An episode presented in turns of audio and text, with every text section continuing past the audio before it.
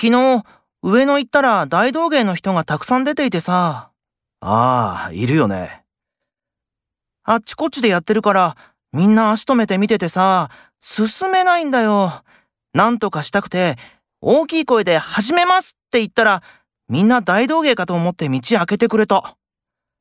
言ったのはいいけど、その後何見せるんだよ。